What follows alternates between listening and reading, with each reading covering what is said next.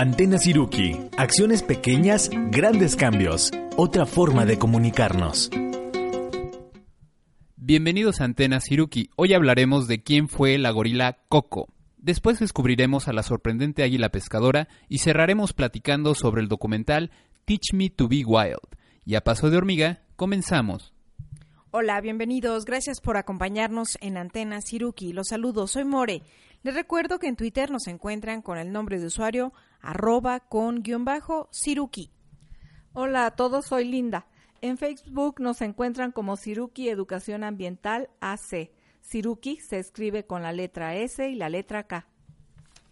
Hola, los saluda, soy Adrián. Junto con Mori y Linda somos parte de Siruki Educación Ambiental AC, una asociación civil ubicada en la ciudad de Morelia, Michoacán.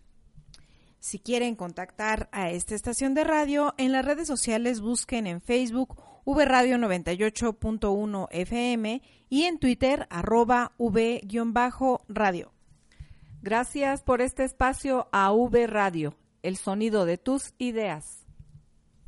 Y por si no lo sabían, Siruki es una palabra purépecha que significa hormiga. Y así como las hormigas buscan alimento, nosotros buscamos nuevos temas para compartir. Estás en lo correcto, Adrián. Y entonces, pues bueno, vamos a empezar nuestro primer tema y les quiero preguntar, ¿ustedes han visto gorilas? Este, sí, sí he visto, este, pues en, en, en, la vida real, pues en los zoológicos. ¿Cómo en cuál, Adrián? Pues no me acuerdo, supongo que en el, en el de Chapultepec, ahí en México.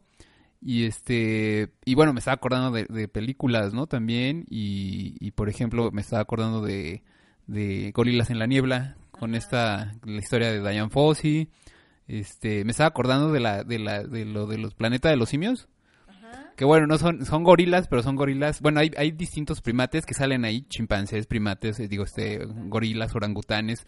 Y este, ahí salen unos gorilas que pues, son así como que más inteligentes y luchan por el, el dominio de la, de la tierra. Que aparte hay una, unas, unas películas muy viejitas, de las originales, son como de los 60 del, del planeta de los simios, hay como tres y después hicieron una que hizo Tim Burton, que es el que hace este, El extraño mundo de Jack, que también está muy interesante. Y luego después hicieron otras dos o tres, ya no me acuerdo, unas nuevas versiones apenas hace unos años que, que también, la verdad, digo, no sé, a lo mejor es que me gustan mucho los gorilas y los primates, pero todas me, me, han parecido muy buenas películas. Muy bien, Adrián, ¿y tú, Linda? Pues sí, en la película de Gorilas en la Niebla, ahí fue donde, wow, pude sorprenderme de, de lo impresionante que son los, los gorilas. Claro, yo una vez tuve la oportunidad en el zoológico de Guadalajara, tenían hace ya muchos años un gorila este blanco. Entonces era era como albino y, y, bueno, yo estaba, fui creo que solamente para conocerlo. Entonces estaba así atrás de un vidrio, de repente salió corriendo, ¡ah! era un macho impresionante, o sea, el tamaño, porque ya si se levantan en, sus dos piernas, es, es así como un humano. Pero, pero bueno, el peso de un macho de gorila puede ser hasta 200 kilos y la fuerza dicen que es equiparable a tres, tres hombres. Órale, ahorita que decías del, del gorila albino, había uno, un gorila muy famoso que se llama Copito de Nieve, que era albino también y que vivía, no me acuerdo si era en, el zoológico de Barcelona o en Madrid, no me acuerdo, pero fue muy famoso, no sé si siga vivo por ahí, pero este, pues sí, este, no, no sé, nomás lo quería comentar. Y es que justamente creo que los gorilas a todos nos generan fascinación porque su forma, eh, o sea, es muy similar a, los humanos, me parece, sus expresiones, su comportamiento. Y, bueno, esta fascinación ha venido también pues para los investigadores. Eh, tengo el dato de que en los años 60 pues ya buscaban eh, entrenar a chimpancés, orangutanes, justamente en el lenguaje de señas para que pudieran comunicarse, o sea, tenían es este enigma, qué piensan, cómo ven la vida, este, si pudiéramos hablar con ellos, ¿no? Eh, y bueno, detectaban que, por ejemplo, los chimpancés y los orangutanes son mucho de habilidades manuales. O sea, a lo mejor no es de comunicación, sino que ellos exploran, deciden, eh, descubren los enigmas que tú le pongas ahí de retos entre cajitas y todo. Pero ocurrió algo mm, que a mí me sorprendió. Y bueno, este viene a tema porque el 20 de junio del 2018 murió a los 46 años una gorila de nombre Coco. Cuando yo escuché Coco pensé que era así como un macho, pero no, era una hembra. Y la verdad es que me di cuenta que no conocía nada de ella. Esta, esta gorila me, cuando la, cuando la vi en la tele, porque bueno, fue famosa por mandar un mensaje a los humanos, o sea, un lenguaje de señas que ella dominaba muy bien, eh, hace más o menos un par de años fue que decían, eh, la gorila Coco quiere mandar un mensaje y es muy importante. Y entonces sale un video eh, que es muy común, muy, muy popular, se hizo en, en una de las redes sociales, eh, porque decía en lenguaje de señas este mensaje, decía, yo soy gorila, soy, soy las flores, soy animales, soy naturaleza. Coco ama al hombre, o sea, al humano. Eh, Coco ama a la tierra, pero el hombre, eh, el humano, es estúpido. Eh, dice, lo siento, o sea, se, se, se, avergonzaba de decir eso, pero decía, pero lo es. Coco llora, eh, por favor, deprisa, reparen la tierra, ayuden ayuden naturaleza, naturaleza los observa. Gracias. O sea, es un mensaje que está resumido en un minuto, eh, es así como telegráfico, porque bueno, el lenguaje de señas eh, eh, se interpretaba lo que ella, ella iba diciendo, pero mucha gente uh, recibió críticas de, ay, a lo mejor lo interpretaron así a favor, o, pero bueno, les quiero contar un poquito de su historia para darnos cuenta de que realmente fue una gorila excepcional. Resulta que Coco nació un 4 de julio de 1971. Ella nació en cautiverio, en un zoológico en San Francisco, California, en Estados Unidos, y su nombre se lo pusieron el original en japonés, que era Hanabi Ko, que significa hija de los fuegos artificiales. O sea, como nació un 4 de julio, que es el día de, de, la independencia de Estados Unidos, y bueno, es tradicional los fuegos artificiales, le llamaron así Hanabi Ko, pero en cariño le decían Coco. Entonces, bueno, nace en cautiverio y bueno, este zoológico estaba en estrecha relación con la Universidad de Stanford y entonces eh, ellos siempre se han dedicado como a ver, bueno, sus ejemplares, cómo, cómo están, que se puede aprender de ellos y hubo una psicóloga de nombre Francine Patterson, que cariñosamente le dicen Penny, ella eh, se dedicaba justo al, estudio de las, del lenguaje de señas y dijo, oigan, pues si hay oportunidad yo quisiera trabajar con esta pequeña gorila. Entonces le aceptaron el proyecto, un proyecto que originalmente estaba pensado para que durara solo cuatro años de registro, videos, este, que aprendiera el lenguaje. Y bueno, para darles una idea, eh, Penny estuvo durante toda su vida con Coco, o sea, empezó en cuatro años y ahorita tiene 71 años esta investigadora, sigue viva, y entonces estuvo todos sus 46 años de vida cerca de Coco. O sea, fue un proyecto de vida completamente. Entonces eh, dijeron, bueno, sí, vas a empezar a trabajar con esta gorila, pero hasta que cumpla un año, porque antes pues hace sus cosas comunes, no alimentarse, jugar, crecer. Eh, y ella estuvo cerca porque dijo, quiero que me empiece a conocer desde bebé. Eh, el objetivo era muy claro, que aprendiera por lo menos 200 señas del lenguaje de señas americano, para ver si entonces podía comunicarse. Fue tan sorprendente como Coco aceptó esta forma de comunicación que al, fin, al final llegó a aprender hasta mil de mil señas, o sea, mucho más de lo que esperaban, y a entender dos mil palabras en inglés, o sea, realmente poder establecer una, una comunicación, digamos que eh, llevadera con los investigadores y los humanos que la visitaban. Eh, era, eh, le preguntaban, bueno, pero ¿cómo le hiciste para entrenarla? Dice, es que es como cuando le enseñas un lenguaje a un niño lo expones al lenguaje, haces repeticiones, hay mucho de trabajo pues conductual, o sea, que se conecte si vas a tomar leche, pues esto es leche, la tomas, dice, pero igualito que lo harían con cualquier niño. Y, y, entonces, pero la capacidad de Coco era, era muy receptiva. Entonces ella decía, me, me, sorprende, todo esto lo estuvieron grabando en videos, había un diario donde registraban que iba pasando día a día con ella, y había el fotógrafo y camarógrafo también, Ronald Cohn, eh, se estuvo, eh, era pareja de, bueno, si no era pareja, eso no me consta, de Penny, pero estuvo todo el tiempo también ahí registrando.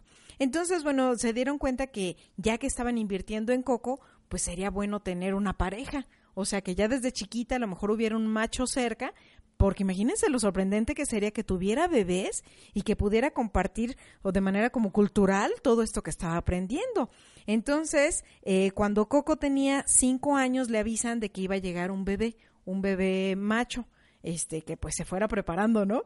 Entonces ella estaba emocionada, o sea, hacía señas de que ya pronto va a llegar, y entonces llega, y llega un macho de nombre Michael, que fue rescatado de una cacería furtiva que hubo en África y que quedó huérfano y le estaban buscando un lugar. Pero entonces, cuando llega con Coco, Coco se enoja mucho y dice, error, viejo, porque resulta que no era un bebé, sino que era un macho de tres años y medio, o sea, ya era grandote, ¿no? Entonces Coco se enoja y entonces al principio lo rechaza y se pelean. Y entonces hay videos, hay un video que les quiero compartir en, en Facebook, en link, es un video de 45 minutos donde relatan y se ve padrísimo cómo se conectan Michael y Coco. Y dice, eran como hermanos peleoneros. O sea, se perseguían, pero ya después de que resolvieron sus dificultades, jugaban mucho, comían juntos. Y bueno, Michael aprendió el lenguaje de señas a través de Coco. Entonces, él logró dominar hasta 600 palabras y de hecho era un excelente pintor, o sea, sus pinturas fueron exhibidas en una galería eh, y fue algo maravilloso porque dice, es más expresivo Michael que Coco a la hora de, hacer sus cuadros. Por ejemplo, tiene uno donde está representando flores. Como sabe el lenguaje de señas y puede comunicar, él le ponía los títulos a sus cuadros. Este es flores, este es montaña, este es perro. Había un perro que vivía en donde ellos estaban, de nombre Manzana, que era negro con blanco, y pintó blanco con negro. O sea, dice, es que es maravilloso la conexión de ver sus pinturas y ver lo otro. Todo eso fue fascinando, decir, realmente hay muchas cosas internas que ellos eh, ahorita nos están pudiendo compartir eh, eh, a través del lenguaje de señas y bueno, de todas las expresiones que, que, están teniendo.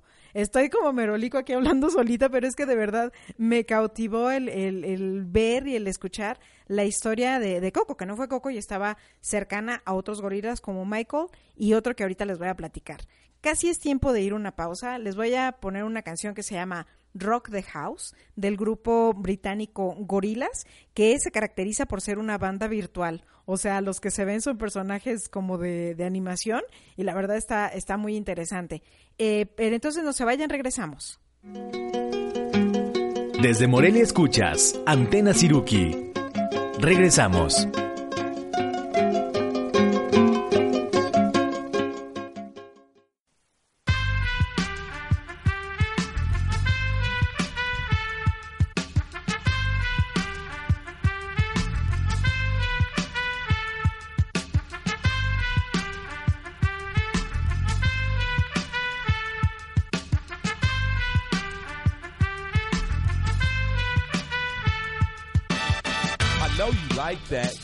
Try that. It's like a flashback. So shake your. I got the boss to rock the salsa, blueser, any groove to make you move, cause taking you to another landscape is my mandate. I'm highly animated, even though I'm decomposing. So if your feet is frozen, I'ma die to see you open. Rhyme and the DJ spin, I want y'all to just get down. Now while the MC rhyming and the DJ cutting, I want y'all to just get down. And when the MC rhyme and the DJ spin, I want y'all to just get down. Now while the MC rhyming and the DJ cutting, I want y'all to just get down. Tap your toes and clap your hands. Come on, trace the globe and shake your pants. Just twist the hip and do the dip. Come on, shake your bank, do whatever it takes. Gravitational pull, I have you making a fool out of yourself on the dance floor. Doing backspins, running man, and more. Party down with vigor and candor. Come into the jam or look like a landlubber. And do the aqua boogie, win lots of goodies, baby. Pop the Gucci while the turntables is talking to me. It's awfully groovy, seeing all the treasure and the booty. When the MC rhyme and the DJ spin, I want y'all to just get down. Now while the MC rhyming and the DJ cutting, I want y'all to just get down. And when the MC rhyme and the DJ spin, I want y'all to just get down. Now while the MC rhyming and the DJ cutting, I want y'all to just get down. Tap your toes and clap your hands. Come on, trace the globe and shake your pants. Just twist your hip and do the dip. Come on, shake your bank, do whatever it takes.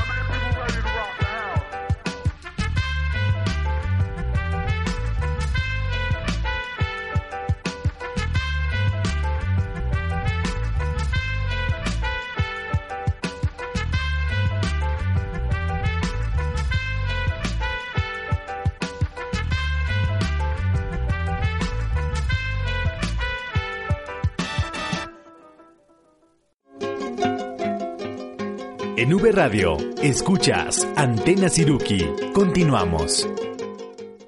Estamos en el segundo bloque y More nos está platicando sobre la gorila Coco. Así es, y entonces estamos aquí muy emocionados sabiendo de su vida. Les daba referencia que Coco nació en el año 71, después cuando tenía cinco años la unen junto a otro, otro gorila que llegó de cautiverio eh, de nombre Michael, con la esperanza de que algún día se reprodujeran, pero después de que pasaron muchos años juntos, o sea, Michael murió a los, en el año 2000 pero nunca lograron reproducirse porque se consideraban como hermanos. Se dieron cuenta después de muchos años que como crecieron juntos, realmente la relación de hermandad, de camaradería, ellos explicaban que era una de las razones por las cuales no iba a ocurrir nada más allá de una hermosa amistad. Este, pero bueno, realmente Michael fue, les decía, un, macho bien interesante. Eh, pero hubo otros machos en la vida de Coco. Eh, como les surgía el pensar que se reprodujera, eh, ya Coco estaba madura, ya tenía pues más o menos 25 años y entonces le pusieron eh, su entrenadora que siempre fue eh, la doctora eh, Francine Patterson de nombre Penny de cariño Penny les consiguió videos de varios machos que había en otros zoológicos y entonces le dijo escoge uno entonces era en ese, les decía que hay un video en, internet que se los vamos a poner de link, dura 45 minutos y ahí se ve la etapa en que le pone los videos y ella cuando rechaza que ese macho no le gusta, apagaba la televisión. Pero cuando había uno que podía ser, daba besitos a, la, a la pantalla. Entonces así entre apagar televisión y dar besitos, escogieron a uno de nombre Undume, con N en Undume. Y entonces se lo llevaron y estuvieron juntos durante mucho tiempo conviviendo, pero pasaron ocho años y no se logró la reproducción.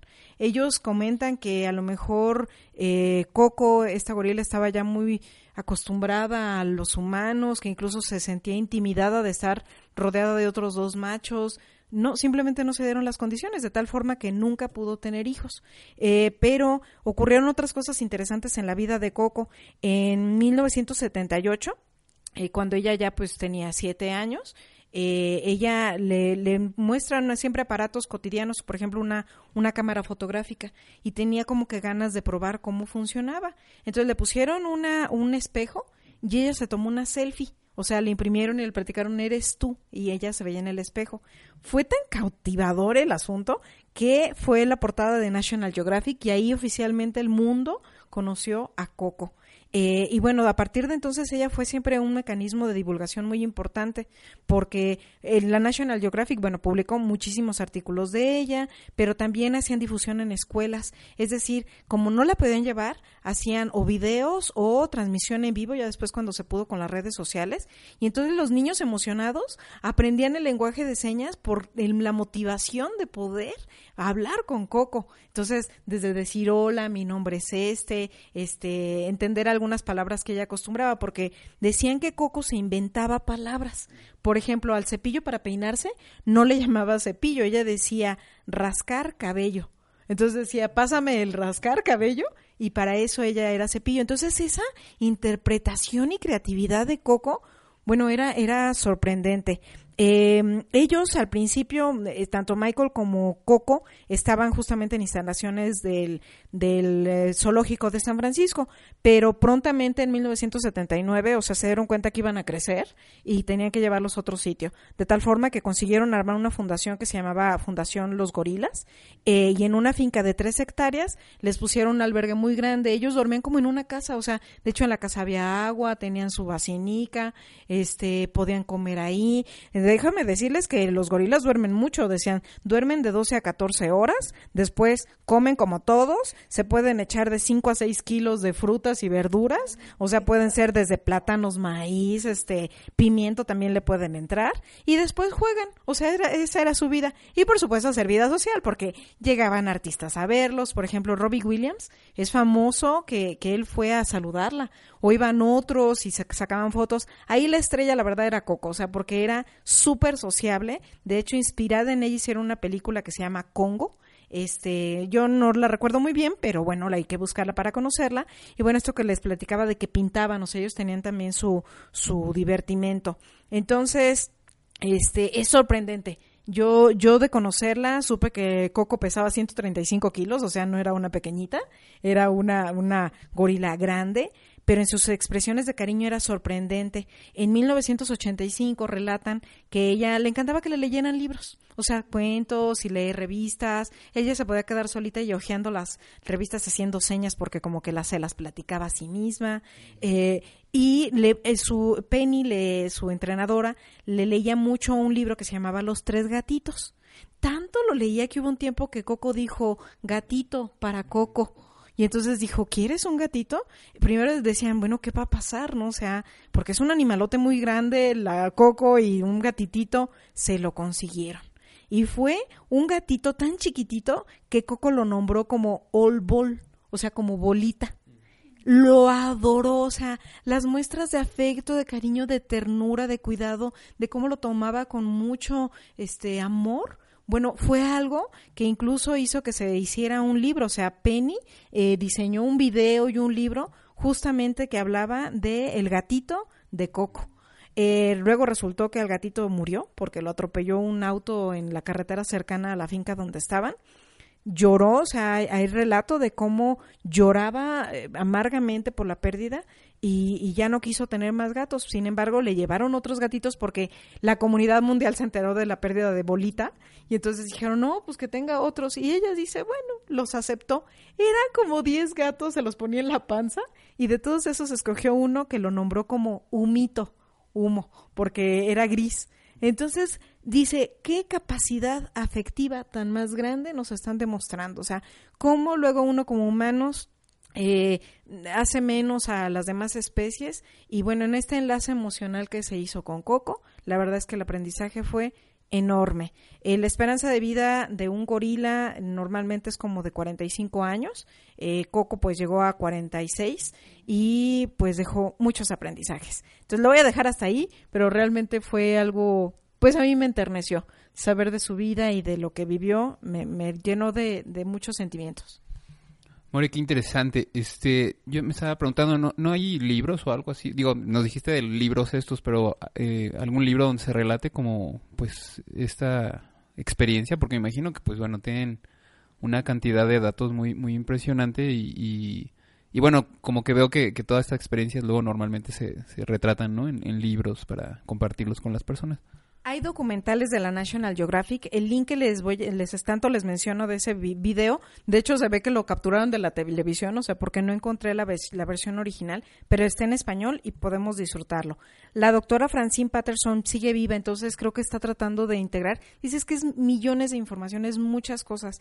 Lo concretó ella en ese libro de eh, Coco's Kitten, el gatito de Coco, es uno, está en video, está en libro, está mucho en inglés, pero es, no, es, es, relata el acercamiento de ella al gato desde cómo llegó, cómo le escogió nombre, cuál fue su convivencia, eh, pero debe haber incluso más documentos. Algunas personas dicen, nos encantaría que hubiera más. Hay muchos videos cortos de cinco minutos, seis minutos en Internet y eso ya te va recreando de, de cómo fue su, su experiencia cotidiana, ¿no? En, en, no solo con su entrenadora, sino con todos los humanos que, que la rodeaban.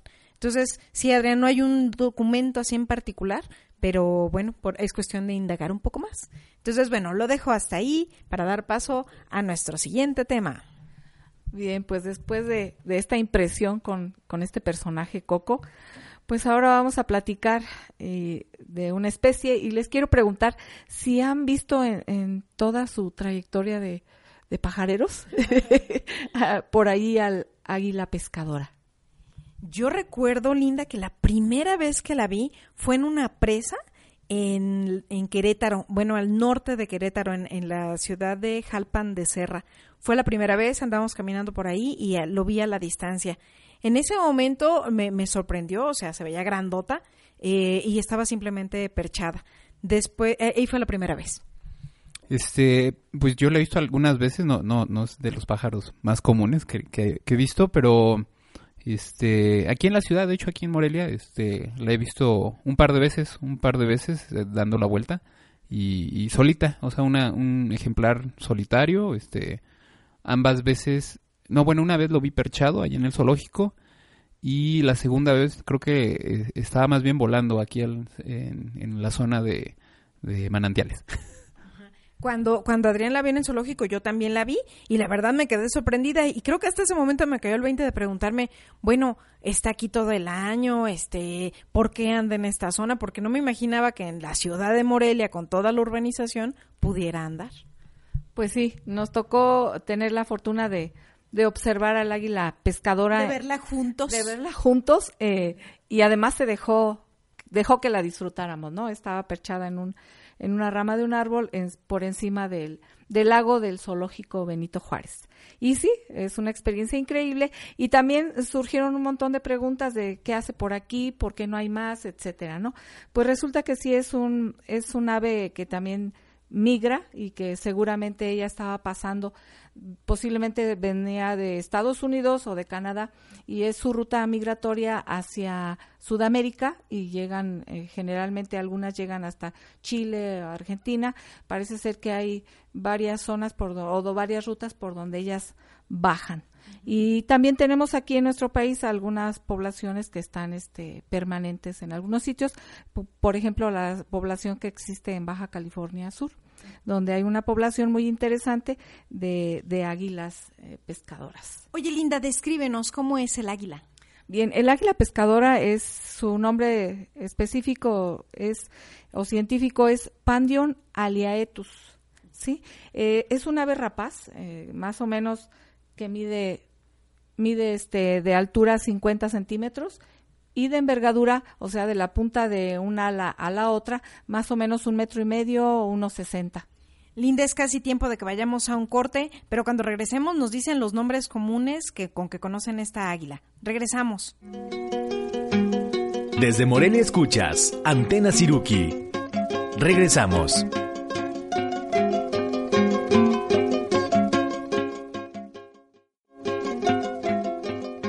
En V Radio, escuchas Antena Siruki. Continuamos. Ya regresamos, estamos en nuestro tercer bloque de Antena Siruki y nos quedamos platicando de el águila pescadora. Linda, ¿qué, otro, ¿qué nombres comunes le dan? ¿Qué otros nombres comunes más bien?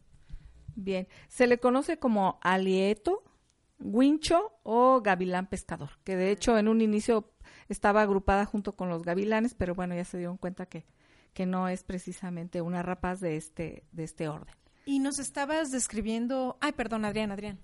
Sí, perdón. Este, sí, de hecho yo no sabía porque luego no estoy muy actualizado con la cuestión de las eh, cómo acomodan los eh, los científicos a las especies, pero eh, la, la águila arpía, de arpía, ¿por qué estoy con la arpía? No, la águila pescadora es este, tiene una familia para ella solita que se llama Pandionine, entonces este, y es la única especie que está ahí, es, es nomás el, el único que hay.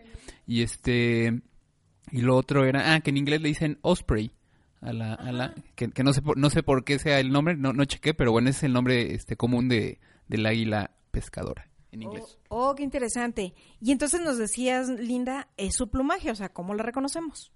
Bien, este, eh, pues es un águila, ya dijimos más o menos cómo mide. Eh, su plumaje es de color café en la parte del dorso, la parte de arriba, las, las alas, el, la parte del del, de los hombros, de lo que sería nuestra espalda, ¿no? La parte de arriba es de color marrón, o sea, café oscuro. Cuando es juvenil se ve un poquito como si tuviera escamitas, cuando son juveniles. Y la parte de abajo, la parte ventral, es blanca. Eh, en caso de las hembras puede llegar a tener algunas manchitas este marrón claro, eh, también cuando es juvenil. La parte que más llama la atención y con la que la podemos identificar es la parte de la cabeza.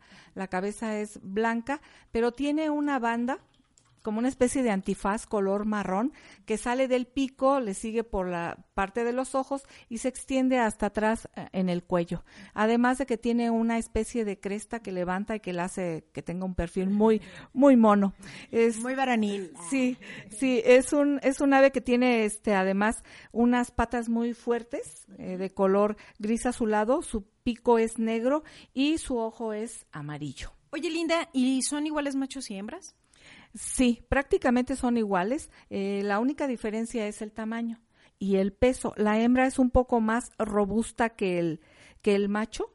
Este, y el macho es un poco más pequeño. Para poder distinguir esta diferencia eh, en individuos solitarios es un poco difícil. Lo podemos diferenciar cuando están juntos la pareja y, y ahí se nota. El Eh, pero entonces eh, normalmente andan en solitario. Sí, sí son aves eh, que, que se encuentran este viviendo solas, eh, igual por eso es a veces difícil verlas, son pocas las que pasan por aquí y bueno, pasan solas.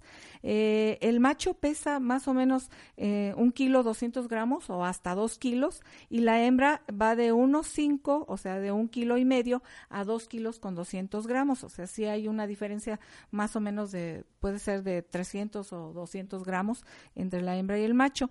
Eh, los juveniles, pues ya les había dicho que se, se llegan a, a identificar porque parece que tuvieran escamitas en, en las plumas. La, el sonido que ellas emiten es un, un muy suave, es un kiu, kiu, kiu. Y es, lo citan como un llamado entre ellas y también un llamado de, alarma. Oye, Linda, y bueno, nos decías que igual a que nos tocó ver aquí en la ciudad de Morelia, estaba de paso migrando, pero en Estados Unidos y Canadá, ¿es donde se reproducen? Y si es así, ¿cómo es la reproducción? Bien, sí, eh, tienen eh, sitios donde nidifican, en este caso es en Estados Unidos y en Canadá para las, las subespecies este, que hay aquí en América, porque también las vamos a encontrar en Europa y en Asia y en otros. Generalmente su distribución es muy amplia, eh, se encuentran en prácticamente todos los continentes excepto en, la Antártida. Eh, se alimentan de peces, sí, por eso quizás la, encontramos ahí perchada en el, solo, en el lago del zoológico, eh, de peces en un 99%. Cuando no hay peces se escasean y ellas tienen urgencia de alimentarse, pueden capturar pequeños mamíferos, insectos, ranas, reptiles y bueno, también les sirve como una, un aporte eh, de energético y, y de proteínas. El comportamiento para la caza es muy interesante. Incluso por ahí les vamos a poner un link de cómo, cómo cazan. Es todo un evento de gra- un gran esfuerzo, implica un gran esfuerzo y además eh, el, implica también eh, el que ellas pongan un- un- una evolución que les permite tener esta, este tipo de, de caza, ¿sí? De actividad de caza. Su comportamiento es, bueno, primero localiza la presa, luego se cierne, como que se cierne un poquito en el aire y es porque está ubicando perfectamente lo que va, cómo se va a lanzar, sí, y después se zambulle a una velocidad impresionante en picada hacia abajo, pero poco antes de llegar al agua, lanza hacia adelante las, las patas que van a permitirle que se zambulla y sujete a la presa. Cuando sale del agua con la presa, ahí viene un esfuerzo tremendo porque tiene que levantar el vuelo, ¿sí? Sus alas no se mojan, son impermeables, o sea, sus plumas son impermeables, lo que eso le ayuda y es una adaptación interesante. Y eh, con sus garras, que también son diseñadas para esto, las patas tienen unas garras largas y curvadas curveadas que le sirven para sujetar a la- al pez en este caso, pero también tiene una serie de escamas entre los dedos que están a veces un poco muy agudas, como espinosas, como angulosas, con las que es una superficie para adherir al pez. Oye, Linda, supongo que la profundidad de los cuerpos de agua donde tiene que hacer esto no ha de ser muy largo, o sea, porque si va a llegar como al fondo o algo, pues mm, si está muy profundo está más complicado. Sí, sí son, no son este cuerpos de agua muy profundos, e incluso en, en algunos videos se ve cómo llega hasta la parte de, de abajo, sujeta al pez, eh, sale y, y otra vez retoma el vuelo. Generalmente ella acomoda el pez de tal manera que la cabeza vaya hacia adelante para que no haya fricción del aire y, y son energías que ella puede este, ahorrar y no tener que hacer más esfuerzo, ¿no? Eh, otro dato interesante es que tienen este cuatro dedos y uno de ellos, el exterior, es movible, lo puede mover hacia atrás o hacia adelante. Entonces ella captura al pez con dos dedos hacia adelante y dos hacia atrás. Y eso le permite sujetarlo y tener éxito en, en, en la casa, ¿no? Y bueno, está interesante que nos digas la alimentación, porque yo que te insisto con lo de la reproducción, pues obviamente tienen que alimentar a las crías. Sí, sí, este, la reproducción pues es también otro evento interesante en el caso de, de las águilas pescadoras. El cortejo es generalmente en la- durante la primavera y este cortejo también está lleno de, de otro tipo de comportamientos. Eh, por ejemplo, vuelos acrobáticos de exhibición del macho, donde se sube a grandes alturas y luego en picada se deja caer casi hasta el suelo. Y en algunas de estas este, también hay persecuciones, persi- persigue mucho a la hembra entre los árboles, pero casi siempre cerca del nido. Y lo interesante aquí es que a veces le lleva regalos. Puede llevarle peces o puede llevarle palos, palitos. ¿Y estos palitos para qué? Pues para que entre los dos construyan el nido. Ambos construyen el nido, que es una gran plataforma de palos, que es impresionante ver estos, estos, estos nidos, y que cada año le van agregando más, más palos, va creciendo más el nido. Y bueno, son este aves que buscan una pareja de por vida y cada año utilizan el mismo nido. O sea, también son, esto es, esto es, a mí me parece interesantísimo. Bien, ¿dónde hacen sus nidos? En, generalmente en troncos que a veces tienen poca vegetación o están ya secos, en postes, en rocas, acantilados, por ejemplo, en hendiduras que hay en los acantilados, en algunos cactus, en, en, el desierto en México se han encontrado este, estos nidos de águila pescadora y en estructuras artificiales, en lugares donde esta ave llega cotidianamente, por ejemplo en Estados Unidos y también ya aquí en nuestro país, se les ponen eh, unas como plataformas, es una especie de, de tubo o, un tronco y arriba una, una parte plana o una madera y, y ahí ellos este, anidan, sobre todo en regiones donde no hay estas estructuras. Eh, la hembra pone huevos, generalmente son tres, pero puede poner de dos a cuatro huevos. Son de color blanco cremoso con muchas manchitas color oscuro, café oscuro y el tamaño es aproximado como la, de un huevo de, gallina. Oye, Linda, ¿a qué se están enfrentando de problemas estas águilas? Bien, estas águilas se enfrentan a una serie de problemas, sobre todo eh, cuando hay este plaguicidas en los cuerpos de agua o en los alrededores donde ellas habitan. Eh, en Estados Unidos hay el reporte de cómo disminuyó la población. Eh, el efecto fue precisamente por los plaguicidas, en especial por el DDT. Eh, una vez que se prohibió en 1972, comenzó a verse que, y a protegerse también a la especie, se comenzó a ver que estas poblaciones de parejas reproductoras empezó a aumentar. ¿Sí? Y bueno, al, punto en que ya se declaró como poblaciones estables. ¿Pero qué le hacía el DDT?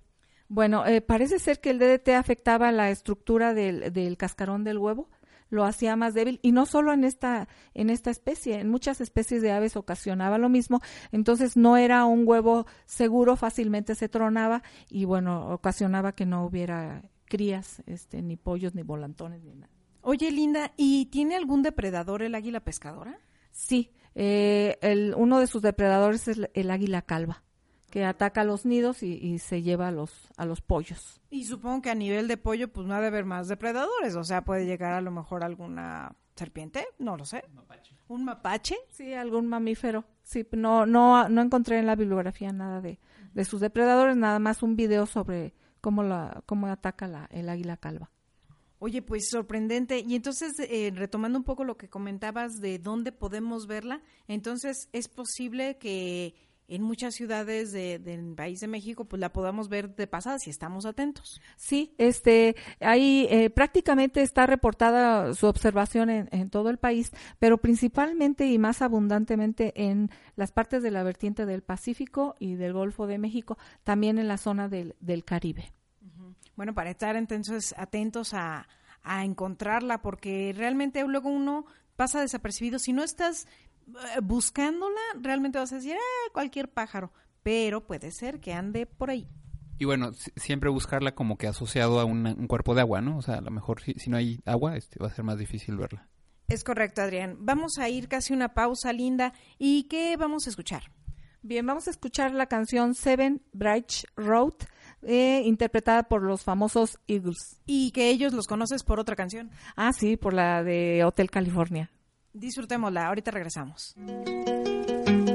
Desde Morelia escuchas Antena Siruki. Regresamos.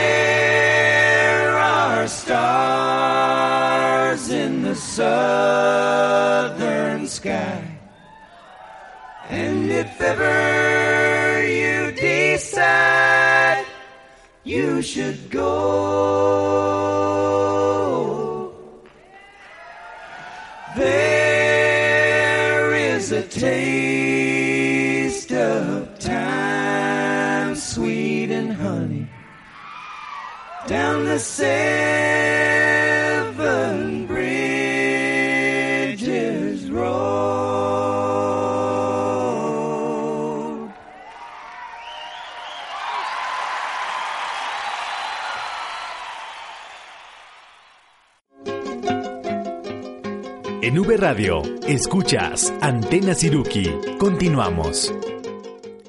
Ya regresamos, estamos en nuestro último bloque de Antena Siruki. Y bueno, los últimos comentarios. Linda, platícanos eh, cómo está la población actualmente Bien, pues parece ser que la población se está recuperando en muchas partes. del águila pescadora. del águila pescadora, sí, eh, de esta especie. Eh, aquí en nuestro país se hizo un- una evaluación en la Universidad de Baja California Sur para ver cómo estaba la condición de la población, si estaba estable o aún estaba en situación crítica, como ocurrió este, a mediados del siglo pasado, y encontraron que ah, de 30 parejas reproductoras que había en ese entonces, ahora en el 2016 y 2017, que fue una investigación que se hizo, eh, encontraron 140 parejas con 138 nidos, 300, 311 huevos y 117 volantones, por lo que el parámetro que, que se maneja internacionalmente se cubre y se declaró que es una población estable para eh, esta zona eh, de la población de esta especie de águila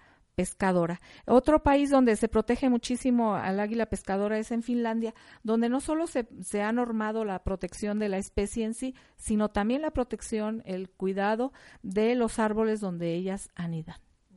Claro, porque no es solita, sino está en un contexto donde, donde vive diariamente. Muy interesante el tema. Gracias, Linda, por compartirlo. Y pasamos ahora al último tema.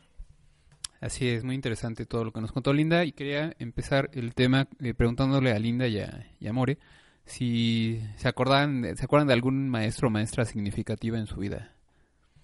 Pues fíjate que, bueno, si me voy al primeritito, eh, recuerdo que la directora de mi preescolar era una mujer muy, muy, muy amable. O sea, nos trataba con un cariño, con una paciencia. Siempre a mí me, bueno, a mí me encanta que me digan así More, y ella me decía, y se sabía el nombre de todos los niños de la escuela. Entonces siempre estaba en la puerta para recibirnos y a cada uno nos iba diciendo bienvenido More, bienvenido Juanita, bienvenido Pedro, bienvenido Juan, bienvenido. Eso me quedó y, y realmente la quise mucho. Sí, fíjate que también en la primaria estaba yo en cuarto año, lo recuerdo muy claro. La primaria donde yo estuve en el pueblo donde nací, este era una primaria que estaba en una especie de, de loma, de cerro, donde había muchas rocas y muchos árboles. Y tuve una maestra, la maestra Refugio, todavía recuerdo su nombre, que ella nos sacaba a ver la migración de la mariposa monarca, porque por ahí pasaba por nuestro pueblo y nosotros le decíamos, vamos a ver las enchiladas. y eran las mariposas y ser naranjas. sí, incluso ella nos nos motivaba, nos motivaba que las observáramos cuando algunas bajaban y llegamos a tener una o dos en una cajita en el en el salón y era así como que wow, fue mi primer contacto con los con los seres vivos, creo. Ay, qué bonito, linda. Ah, pues muy buenas y este, emotivas las, las relata- la- re- relatorías de ustedes. Y bueno, les pregunto esto porque me encontré un, un documental hace unos días, un documental que dura 59 minutos y que es de eh, un par de cineastas que se llaman Rajesh Krishnan y Ann B. Eh, es un documental que se llama Teach Me to Be Wild, que es, la traducción sería como que enséñame a ser salvaje o silvestre. Y habla acerca de unos maestros muy, muy particulares y muy entrañables para las personas que salen ahí en el documental. Estos ya- eh, maestros les conocen como los wild teachers, los, los maestros salvajes, y son una serie de 50 animales que tienen en un, en un sitio que está situado en, en, en- en la ciudad de Half Moon Bay, en California, y está este sitio eh, eh, organizado por una, una organización que se llama Wildlife Associates, que desde 1980 se creó por un señor que se llama Steve Carlin, que, que siempre tuvo ah, mucha cercanía con los animales. Desde pequeñito él cuenta que, que en su casa en Cleveland la parte de atrás daba hacia el bosque y entonces se pasó toda su niñez este explorando el bosque, o sea, sus tardes eran el bosque, ese era su recreo, esa era su diversión, conocía todos los animales, todos los insectos, sabía dónde estaba todo en el bosque. Este, cuando estaba en tercer grado de primaria le tocó ver cómo unos, eh, un- unos pájaros, unos petirrojos estaban haciendo nido, él se pudo acercar a ver cómo estaban los huevitos, los pollitos, no le tenían miedo y después un día que regresó de la, de la escuela y que él estaba siempre como muy ansioso de, de ir a ver que estaba la evolución de los, del, del nido, llegó y resultó que una, un bulldozer había tirado todo el bosque, no bueno, una parte del bosque y era donde estaban los, los pollitos, y entonces él cuenta que él eso lo marcó mucho para toda la vida, o sea, el hecho de que, que hubiera, que, que pasara esto, ¿no? Que, que la gente no podía reconocer el, la belleza y la importancia de la naturaleza y, decidió que se iba a dedicar toda su vida a, a hacer esto claro, ¿no? Para los demás. Entonces, eh, es, es un personaje que hace esta organización. Durante mucho tiempo él se, eh, la organización se dedicaba a recuperar o rescatar animales. Animales que, que por alguna razón, animales salvajes que por alguna razón no podían ser eh, liberados de nuevo hacia la naturaleza, ya sea porque eh, pues había muchos que eran que estaban lastimados. Por ejemplo, había el, el caso de un era de un sopilote de este de, estos de cabeza roja que le habían dado un escopetazo, entonces eh, pues ya no puede volar, o sea, le, le rompieron el ala y eh, en este sitio, eh, en eh, Wildlife Associates, ahí lo tienen, ¿no? Y entonces eso es, es una misión que de toda la vida que él tiene y, y en- con estos animales, estos animales los llevaban después a las escuelas y entonces eh, le contaban a los niños. Hay, unos videos muy bonitos que en donde se ve, a mí me impresiona siempre la cara de los niños porque es muy honesta, entonces se ve cómo están sorprendidos, ¿no? Están eh, él platicando con, lleva un, un eh, perezoso que también igual ese fue llegó a sus manos porque fue pues rescatado de un este cómo se llama Eh, lo estaban traficando o sea para mascota chiquitito o él cuenta que llegó del tamaño de una bola de softball y que y bueno pues ya creció ahí y obviamente no lo pueden liberar ellos están en California no saben de dónde viene no lo pueden reintroducir y entonces se lo quedan ahí y, bueno en esta parte del, de- del video se ve cómo lo llevan a la escuela y entonces el, el, perezoso está caminando bueno como caminan los perezosos no de cabeza y los niños están embelesados, o sea, al, al ver cómo lo hacen, todas las, las chuladas que hace el- el perezoso, cómo come, y este y ves la, la, ca- la cara de asombro, ¿no? De, de todos los chiquillos, es impresionante porque, porque es muy honesta, ¿no? O sea, cómo ves que está pasando algo en su mente en ese momento, ¿no? Y bueno, él se dedicó durante mucho tiempo a esto y después conoce a John Malloy, que era un, este, dirigía eh, la, la terapia de grupo en algunos sitios que, que de, de las cárceles y le dice, dice, oye, ¿qué tal si eh, con las historias que tienen estos animales, que pues la verdad la han pasado muy mal, pero, pero están acá ya en mejores condiciones, hacemos que, que venga la gente, o sea, gente que también tenga pues una historia de vida muy complicada y a ver si se pueden conectar, ¿no? Ahorita me acordaba de lo que platicaste de Coco y todo esto, pues igual lo mismo, ¿no? O sea, es tratar de comunicarte en otro nivel con el animal y lo que ellos descubrieron empezaron a llevar a chicos que tienen situaciones familiares complicadas, este, hay el testimonio de una mamá, ¿no? Que dice que, que su hijo se quería suicidar, o sea, era un chico de secundaria que, que pues la pasaba mal, está deprimido, este, y, lo llevó a uno de estos campamentos y la verdad que, que conectó muy bien, él, él cuenta que lo- conectó mucho con el, de hecho con un cóndor de los Andes, que tenían ahí igual lo mismo, o sea, con alguna historia terrible, no lo pueden liberar de nuevo y se queda ahí también a vivir. Es un cóndor que se llama Vidor y, y- y él dice, ¿no? O sea, cuando llegué eh, me conecté con este cóndor y, y- y le pude preguntar cosas de mi vida, ¿no? O sea, de repente suena como un poquito, este, ah, metafísico o medio así como que, ay, ¿por cómo no? Pero ya después de que nos contaste de Coco y la realidad es que, bueno, yo creo que en algún nivel uno puede conectar, ¿no? Con, con los animales y, y de repente eh, lo que uno necesita es que lo escuchen muchas veces. Ni siquiera necesitas que, que te, que te contesten con palabras, ¿no? A lo mejor el estar ahí es bien importante.